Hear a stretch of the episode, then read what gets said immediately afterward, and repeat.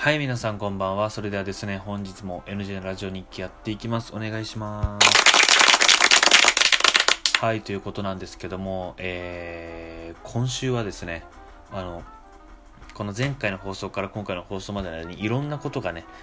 ちょっと起きてて、まあ、テレビででよくね、こう、ニュースとかワイドショーで聞くのは、まあ、山ちゃんと蒼井優結婚したっていう情報とか、あとはまあいろいろね、あのー田口くん、カトゥーンのね、田口くんが出所、出所釈放されたとか、いろいろあるんですけど、で、個人的にもいろいろあって、今日、友人の、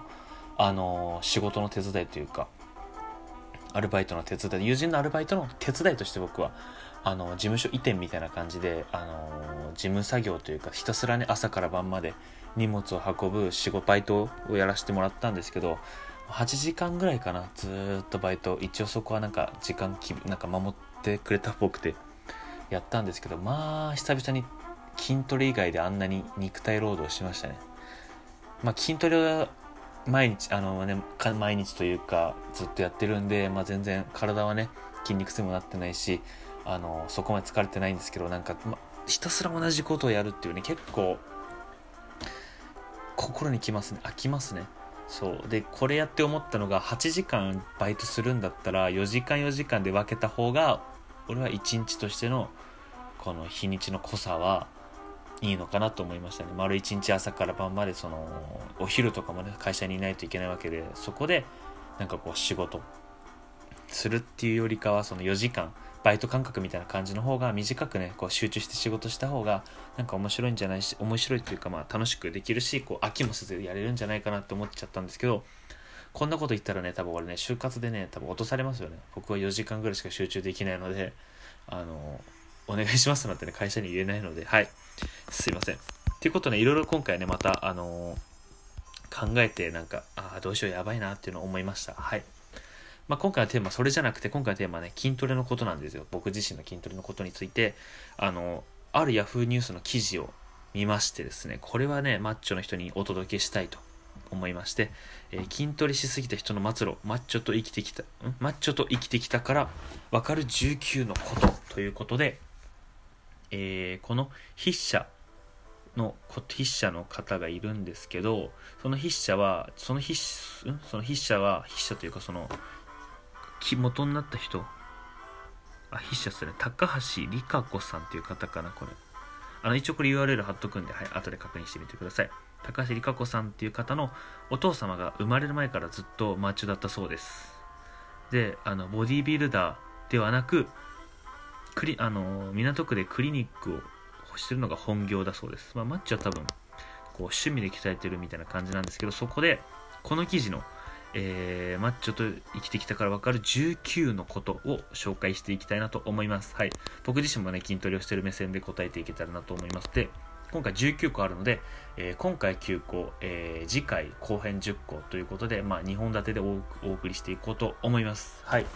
じゃあまず一つ目。まず大前提として、マッチョは自分の肩に触れない。なぜなら上腕部と前腕部の筋肉がぶつかり合うから。上腕部と前腕部の筋肉っていうのは、あの、肘、肘から前と後ろですね。肘から肩がここが上腕部。で、肘から手首の方が前腕部ですね。確かにここ太いと、あの、かなり腕がきつくなってきてしまいますね。あと、肩とかこう腕とかね、太くなってくると腕とか背中とか脇締めらんなくもなってきちゃうんですよ。で、これね、ちょっと、自分ね、両肩がね、自分の肩に触れられないっていうのはね、確かに、あの、僕はまだギリギリ触れるんですけど、多分ね、僕でギリギリなんで、あの、大体のこう、肩幅広いなって思うマッチョは多分触れないと思う。多分腕太い人の方が触れないのかな。僕はギリこう体をすぼめてやれば全然触れるんですけど、これ多分もしかしたらね、いつか僕も触れなくなってしがしまう、しまう気がすると思います。はい。はい。で、2番、2つ目。そのせいで、一人で服をスムーズに脱ぎ着できない。脱ぎ着できない。えー首元のボタンを自分で止められない。自分で襟も直せない。スーツなんて絶対一人で着られない。そのため、服装も限られる。マッチョアンダーアーマーがないと生きていけない。まあ僕はあんまスーツ着る機会ないんで、あれなんですけど、確かに第一ボタンは昔よりはちょっときつくなってきたかなと思います。まあけどこれは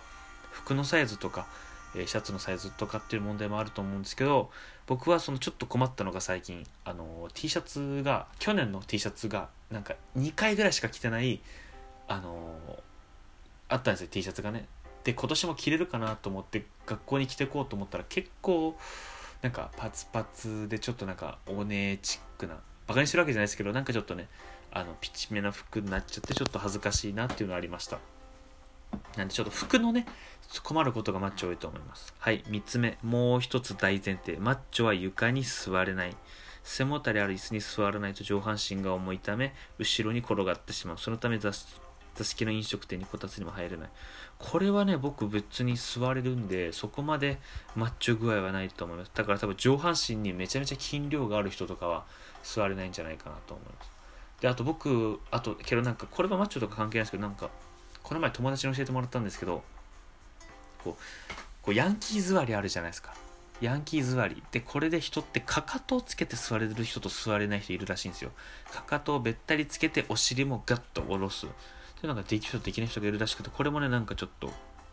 似たような感じなんですけど僕は座れるのでそこまでねまだ上半身の筋肉が足りないと足りないそうです。はい。で4つ目。写真を撮られると筋肉の写りが気になって気になって仕方がない。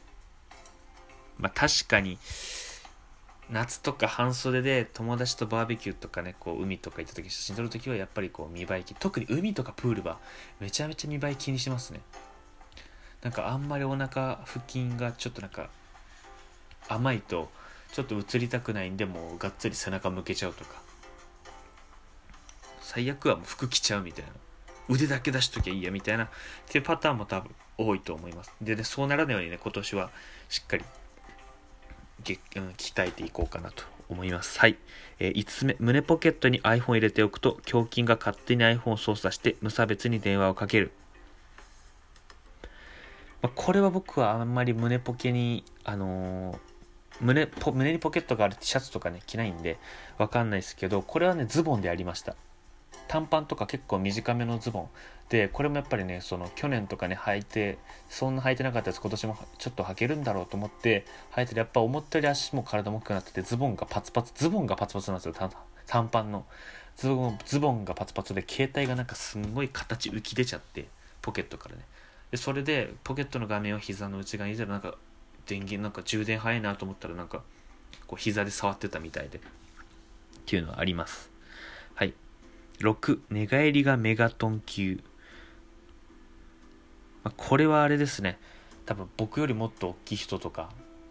ですね。本当に体がでけえ人プラス寝相が悪い人は多分こういう感じになるんだなと思います。はい。な7つ目。乗客の視線が痛いので満員電車には乗れません。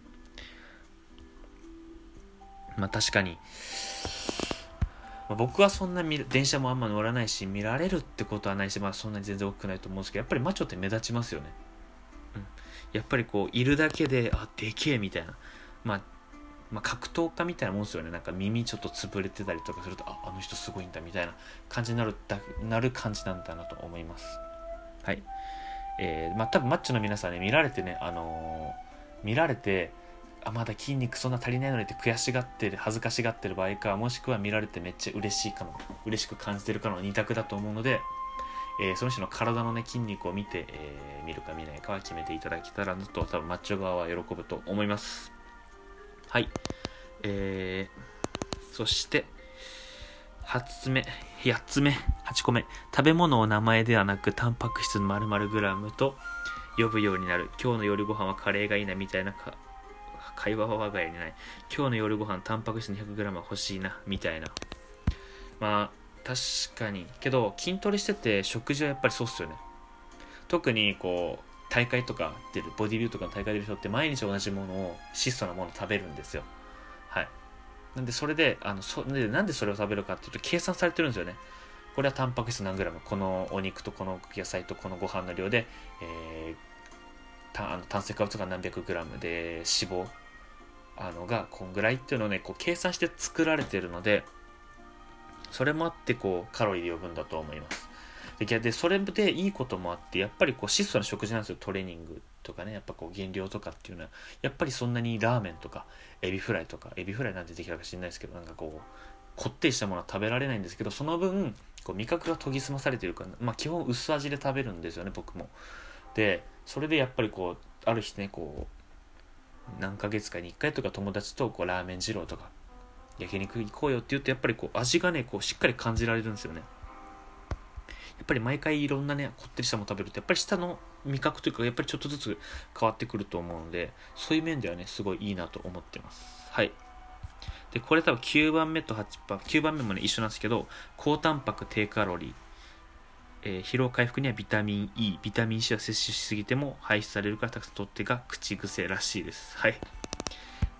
まあ、それもね、まあ、筋トレする人にとって一番、まあ、食事にしては気に、食事では気にすることですね。高タンパク低カロリー。でもっと体をでかくしたいんだったらやっぱり炭水化物を考えていかないといけない。とか、